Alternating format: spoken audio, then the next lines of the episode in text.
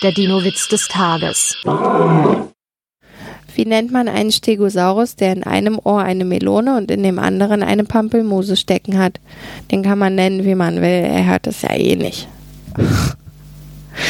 Wer sagt denn auch noch Pampelmuse?